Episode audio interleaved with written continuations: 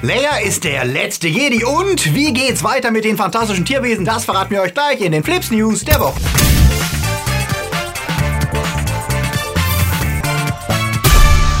Die Themen der Woche. The Boys mit neuen Schurken. Neuer Film mit James Dean. Unsichtbarer Horror-Boyfriend. Pixar mag Jazz. Theorie zu Stranger Things Staffel 4. Der Stranding spaltet die Spieler und BlizzCon kontrovers. Flips wird im November unterstützt von unseren Flips Guardians. Sfrasot, Dark System, JFK Faker, Der Twaslöper, Alter I und Wir, Silko Pillasch, Heimlicher Punkt Official, Luca Kamens, Sepp Kerschbaumer, Toni Barth, Stern Tour 1, Derby, Nanoska, Akoya, Anja Scholz, Daniel Schuh und T-Unit CB. Großer Dank geht auch an unsere Flips Junior Guardians. Vielen Dank für euren Support. Wenn dir unsere News gefallen, drück auf den Abo-Knopf und für News unter der Woche folg uns auf Twitter, Facebook und Instagram. Soul war bis jetzt der geheimnisvolle esoterische Film, den Pixar neben Onward für 2020 angekündigt hatte. Diese Woche wurde klarer, worum es geht, denn der erste Trailer verrät, dass es die Geschichte eines Musiklehrers ist, der gerne professioneller Jazzmusiker wäre und gerade als er die Chance bekommt, einen Unfall hat, der seine Seele in ein Trainingscenter transportiert, in dem sie für die Wiedergeburt aufbereitet werden soll. Das klingt immer noch reichlich skurril, ist aber eine erfrischend neue Idee und spannend zu sehen, dass Pixar nach haufenweise Sequels endlich wieder anfängt, eigene neue Stories zu erzählen. Jamie Foxx spricht im Original den Musiklehrer, die erste schwarze Hauptfigur in einem Pixar-Film. Die Songs stammen vom Jazzmusiker John Baptiste, den viele wohl als Bandleader der Late Show mit Stephen Colbert kennen. Die Filmmusik stammt hingegen von Trent Reznor und Atticus Ross von Nine Inch Nails, die ja schon lange immer wieder Scores produzieren. Und Regie führt wieder mal Pete Doctor, der mit Oben und Inside Out ja schon bewiesen hat, dass er ungewöhnliche Ideen meisterhaft umsetzen kann. Ja, man kann also sagen, ich bin sehr gespannt auf Soul. Wie sieht das bei euch aus? Lasst es uns wissen. Nach dem Flop von Die Mumie mit Tom Cruise hat sich das Universal Dark Universe ja erledigt. Der Versuch, die klassischen Universal Monster als Sommerblockbuster zu relaunchen. Was aber nicht bedeutet, dass wir sie deswegen nicht mehr zu sehen bekommen. Oder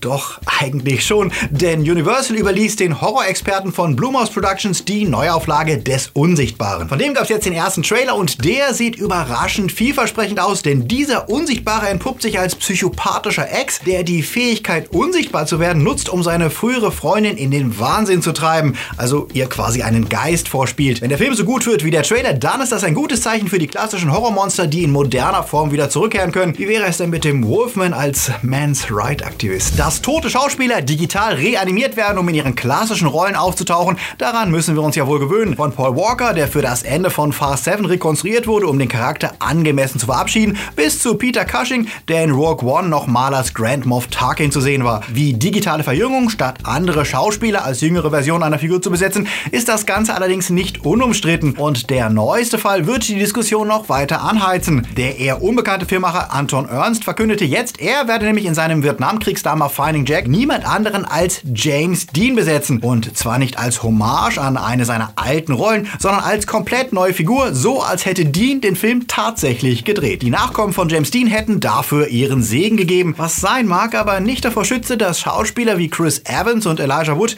das Ganze wenig witzig finden, wie sie uns auf Twitter wissen ließen. Die Frage, wem die Rechte am Aussehen eines Schauspielers gehören, ist kein triviales Thema. Robin Williams ließ zum Beispiel verfügen, dass sein Aussehen für 25 Jahre nach seinem Tod nicht digital rekreiert werden könne. Der halb animierte Experimentalfilm The Congress behandelte schon konkret die Frage, was passiert, wenn Schauspieler ersetzbar werden durch digitale Ebenbilder und wenn sie die Rechte dafür zum Beispiel verkaufen. Der Regisseur des neuen Dean-Films versteht die Aufregung hingegen nicht. Er wolle Dean ja nicht schaden und es gebe eben keinen anderen Schauspieler, der diese Rolle spielen könne. Was natürlich kompletter Bullshit ist. Ich meine, es gibt so fucking viele Schauspieler. Warum sollte ausgerechnet nur James Dean dafür in Frage kommen? Und natürlich wird James Dean die ganze Rolle nicht spielen, auch wenn sein Aussehen perfekt imitiert werden kann. James Dean ist tot und das, was Animatoren und ein Stimmdouble kreieren, wäre in jedem Fall nichts, was mit dem echten Dean viel zu tun hätte. Was haltet ihr eigentlich von den digitalen Zombie-Actern? Lasst es uns wissen. Harry Potter und seine Prequels hatten ja kein leichtes Standing die vergangenen Jahre. Nach den sehr gemischten Reaktionen von Kritikern und Fans zu Grindelwalds Verbrechen und den weit unter Erwartung laufenden Mobile Games muss sich Warner wirklich anstrengen, wollen sie die Potter-Fans mit Teil 3 der fantastischen Tierwesen wieder versöhnen. Vielleicht ein Grund, warum sie sich so lange Zeit ließen, dem dritten Film grünes Licht zu geben. Beibehalten wollen sie in jedem Fall das Konzept, überzeugt, dass jeder Teil woanders spielen soll. Nach New York, London und Paris ist Südamerika als nächstes dran. Fantastic Beasts 3 wird zum Teil in Rio de Janeiro in Brasilien spielen und die von Jessica Williams gespielte Figur Professor Lally Hicks von der Zauberschule Ilvermore wird wohl diesmal eine größere Rolle bekommen. Ansonsten ist das gesamte Team der vorangegangenen Filme auch wieder mit an Bord. Nachdem der Produktionsstart ja eigentlich schon im Juli dieses Jahres erwartet wurde, soll es jetzt im Frühjahr 2020 endlich losgehen, damit der Film pünktlich 2021 im November starten kann. Hoffen wir mal, dass sie die zusätzliche Zeit gut genutzt haben, damit der Film eine weitere Enttäuschung wie Grindelwalds Verbrechen vermeidet. Was erhofft ihr euch? Lasst es uns wissen. Star Wars Episode 9 ist trotz der Mandalorian-Serie wohl der wichtigste Marktpunkt für Disney und Lucasfilm, denn der Erfolg und die Bewertung durch Fans und Kritiker wird die Zukunft von Star Wars auf absehbare Zeit prägen. Das erklärt, warum auch beiläufige Sätze in Interviews für viel Furore und Spekulation sorgen, wie etwa der von Carrie Fishers Bruders Todd Fisher, der gegenüber Yahoo enthüllte, dass eigentlich geplant gewesen wäre, Leia in Episode 8 als die letzte Jedi zu etablieren. Es wäre von Anfang an geplant gewesen, dass Luke im Film stirbt und Leia als große Hoffnung der Resistance sein Erbe antritt und in Teil 9 dann eine zentrale Rolle spielt und sogar mit Lichtschwert zu sehen sein sollte, was plötzlich vieles klarer macht, denn kaum jemand hatte ja damals verstanden, warum Regisseur Ryan Johnson Leia am Leben ließ, obwohl Carrie Fisher ja überraschend verstorben war und stattdessen Luke ins Gras beißen ließ, obwohl Mark Hamill problemlos weiter Luke spielen könnte. Es erklärt auch die viel verspottete Mary Poppins Szene, in der Leia ihre Kraft nutzt, um durchs Weltall zurück in Sicherheit zu fliegen und wie locker sie am Ende mit dem Blaster umgeht. Wenn Leia der letzte Jedi ist, dann wären diese Szenen eine wichtige Enthüllung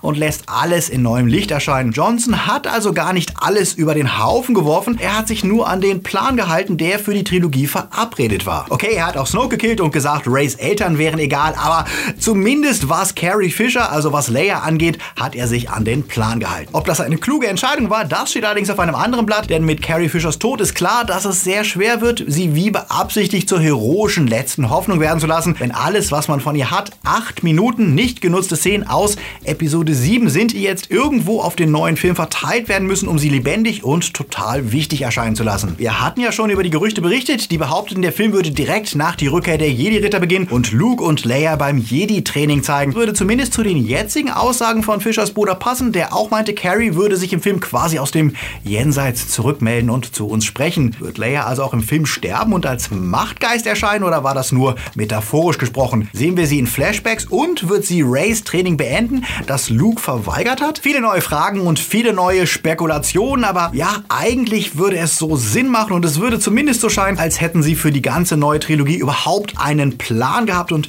das wäre ja tatsächlich mal eine gute Nachricht. Was meint ihr dazu? Lasst es uns wissen. Serien. The Boys ist ja der Überraschungserfolg auf Amazon Prime gewesen und alle Fans der Superhelden sind Arschlöcher-Serie dürfen sich freuen, denn Carl Urban veröffentlichte auf Instagram ein Foto zum Drehschluss der zweiten Staffel und verkündete auch gleich, wann wir sie zu sehen bekommen. Mitte 2020 geht es weiter. Amazon war ja so begeistert von der ersten Staffel, dass sie die zweite bestätigten, noch ehe die erste ausgestreamt wurde. Noch gibt es viel zu tun, die Effekte und Postproduktion werden viel Zeit kosten, aber wenn wir Seth Rogen glauben dürfen, der die Serie mitproduziert, dann soll sich das Warten lohnen. Er hat schon im August einen Rohschnitt von Folge 1 der zweiten Staffel gesehen und meinte, sie sei so viel besser, als er es je erhofft hatte. Wir warten aber geduldig auf Staffel 2 und den neuen Schurken Stormfront und die Rückkehr von Billy Butchers Gang. The End of the Beeping World war ja eine der positiven Überraschungen 2017 und bewies, dass Serien auch mit Empathie und einer positiven Wandlung ihrer Figuren punkten können. Nach dem Cliffhanger, der Season 1 beendete, führt Staffel 2 die Story jetzt perfekt weiter und bleibt ihren komplizierten, emotional beschädigten Figuren treu. Wir haben uns die acht Folgen schon angeschaut und können euch ohne zu spoilern sagen, dass euch wieder eine emotionale Achterbahn erwartet. Witzig, melancholisch, traurig und oft auch sehr anrührend und einmal mehr getragen von einer großartigen Besetzung. Alex Lothar und Jessica Borden und neu hinzugekommen in dieser Staffel Naomi Ecki als Bonnie. Unser Anschautipp The End of the Beeping World auf Netflix. Und wenn wir gerade bei Netflix sind, die rüsten sich ja weiter für die Streaming Wars. Wie Lauren Hisrich, die Showrunnerin von The Witcher, erklärte, plane man schon für sieben Staffeln der Serie, die gute Chancen hat, die Game of Thrones Fans zu begeistern. Und natürlich wird auch fleißig geplant, wie es mit ihrem größten Hit Stranger Things weitergeht. Die Duffer-Brüder werden ja auf absehbare Zeit Serien für Netflix entwickeln und die vierte Staffel ist ja schon bestätigt. Und angeblich trägt die erste Folge den Arbeitstitel The Hellfire Club, was ja eine Referenz auf die X-Men Superschurkengruppe ist. Wann die Serie rauskommt, ist allerdings noch nicht klar, aber auf Reddit wird spekuliert, es könnte das Frühjahr 2021 werden, denn in der Serienzeit nähert sich Stranger Things dem Jahr 1986, im Jahr des Tschernobyl-Reaktorunglücks. Und das passierte am 26. April 1986. Und da die Russen ja als Gegner der Serie etabliert wurden und wir immer noch nicht wissen, was mit Sheriff Hopper ist, scheint die Theorie gar nicht so weit hergeholt, zumal es auch ins Jahreszeitenschema passen würde. Staffel 1 spielt im Winter, Staffel 2 im Herbst, Staffel 3 im Sommer, also würde es passen, wenn Staffel 4 im Frühling beginnt. Was heißen würde, nächstes Jahr kein Stranger Things, ein riskantes Spiel für Netflix, denn sie werden im nächsten Jahr erstmals wirklich harte Konkurrenz durch Disney Plus, Apple, HBO Max und Co. erleben. Was erhofft ihr euch vom Witcher und Stranger Things 4? Sagt es uns da unten. Death Stranding war ja wohl der Release der Woche. Hideo Kojimas Vanity-Projekt, für das ihm Sony nach dem Zerwürfnis mit Konami quasi freie Hand gegeben hatte. Death Stranding ist dabei erwartbar extrem polarisierend und die Kritiken und Stimmen der Spieler schwanken zwischen künstlerisches Meisterwerk und stinklangweiliger Deluxe DHL-Simulator. Und ganz falsch ist das wohl nicht, denn abgesehen von stundenlang aufwendigen Cutscenes im Kojima-Style besteht das Gameplay tatsächlich daraus, mit eurer von Norman Reedus dargestellten Figur Lieferungen über die unwirtliche Erde zu transportieren. Quasi FedEx Quest The Game. Dabei müsst ihr eure Pakete strategisch auf dem Rucksack stapeln und aufpassen, dass ihr beim Gehen nicht umfallt. Außerdem habt ihr später auch noch ein Baby an Bord, das euch zwar vor Gegnern warnt, aber auch anfängt zu schreien, wenn ihr umfallt, sich dann aus dem PlayStation Controller meldet und dann in den Schlaf zurückgewiegt werden muss, egal wo ihr gerade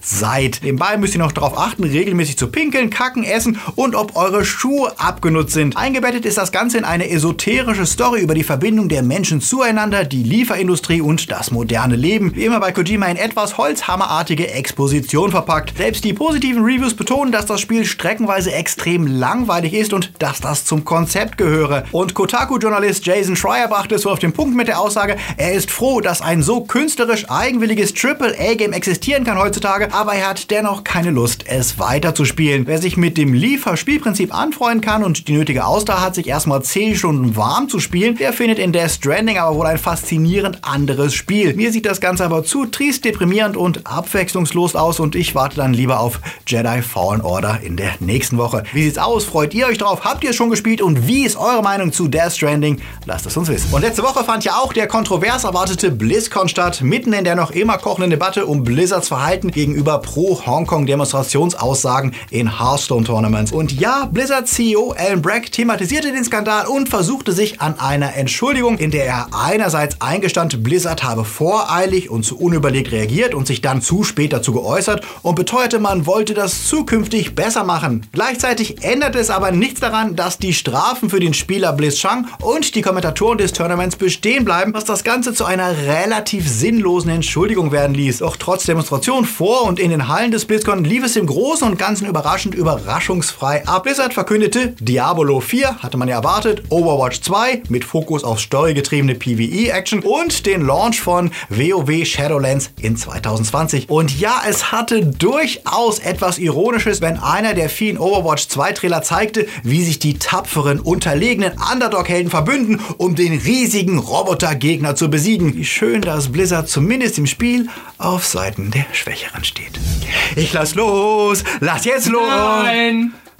Okay, hier sind sie, unsere Starts der Woche. Ich lass los! Nein! Frozen 2, die Eiskönigin, kehrt mit allen Figuren aus Teil 1 zurück und schickt Anna, Elsa, Christoph, Olaf und Co. in ein neues Abenteuer. Die Trailer sehen vielversprechend und nach viel Action aus. Ob der Film mit Teil 1 mithalten kann, das wissen wir allerdings noch nicht, denn die Presse darf den Film erst am Dienstag sehen. Wir werden es euch dann aber berichten. The Irishman, das Altwerk des Großmeisters Martin Scorsese, ist ja eine Netflix-Produktion, die wir ab Ende November auch alle im Stream schauen können. Wer sich das starbesetzte Crime-Spektakel um den Auftragskiller Frank Sheeran aber wirklich stilecht im Kino geben möchte, der hat ab nächster Woche die Chance dazu. Die Kritiker und das Publikum sind sich aber einig, er ist sehr sehenswert und landet deswegen mit durchschnittlich 9 Punkten bei der Kritik. Le Mans 66 alias Ford vs. Ferrari erzählt die Story des legendären Wettstreits um die Rennfahrerkrone, als der als piefig verschriene Ford-Konzern sich zum Ziel setzte, Ferrari im 24-Stunden-Rennen von Le Mans zu besiegen. Christian Bale als Rennfahrergenie, Ken Miles und Matt Damon als Autodesigner sind ein Traumpaar und Regisseur James Mangold erzählt eine im besten Sinn altmodische Story, die auch dann spannend ist, wenn man sich ansonsten wie ich nicht so besonders für Autos interessiert. Im Schnitt gibt es dafür 7,5 Punkte von der Kritik und dem würde ich mich vorbehaltlos anschließen. Sehr sehenswert. Booksmart ist einer der Geheimtipps des Jahres. Die Story zwei Freundinnen, die kurz vor dem Ende der Highschool entscheiden, sie hätten viel mehr Spaß haben sollen und weniger lernen und sich deswegen aufmachen, den kompletten Spaß von vier Jahren in einer Nacht nachzuholen. Das Regiedebüt von Olivia Wilde gilt als Oscar-Anwärter und konnte Publikum wie Kritiker begeistern. Letztere geben im Schnitt 8,5 Punkte für Booksmart. Smart. Wir freuen uns ja über Feedback in den Kommentaren, aber auch, wenn ihr uns auf Social Media folgt für tägliche News zu Filmen, Serien und Games. Auf Insta könnt ihr uns auch anschreiben, da antworten wir meist am schnellsten. Und wenn ihr vor Frozen 2 nochmal euer Wissen auffrischen wollt, schaut unbedingt unser Video vom Freitag, wo wir zusammengefasst haben, was ihr über den Film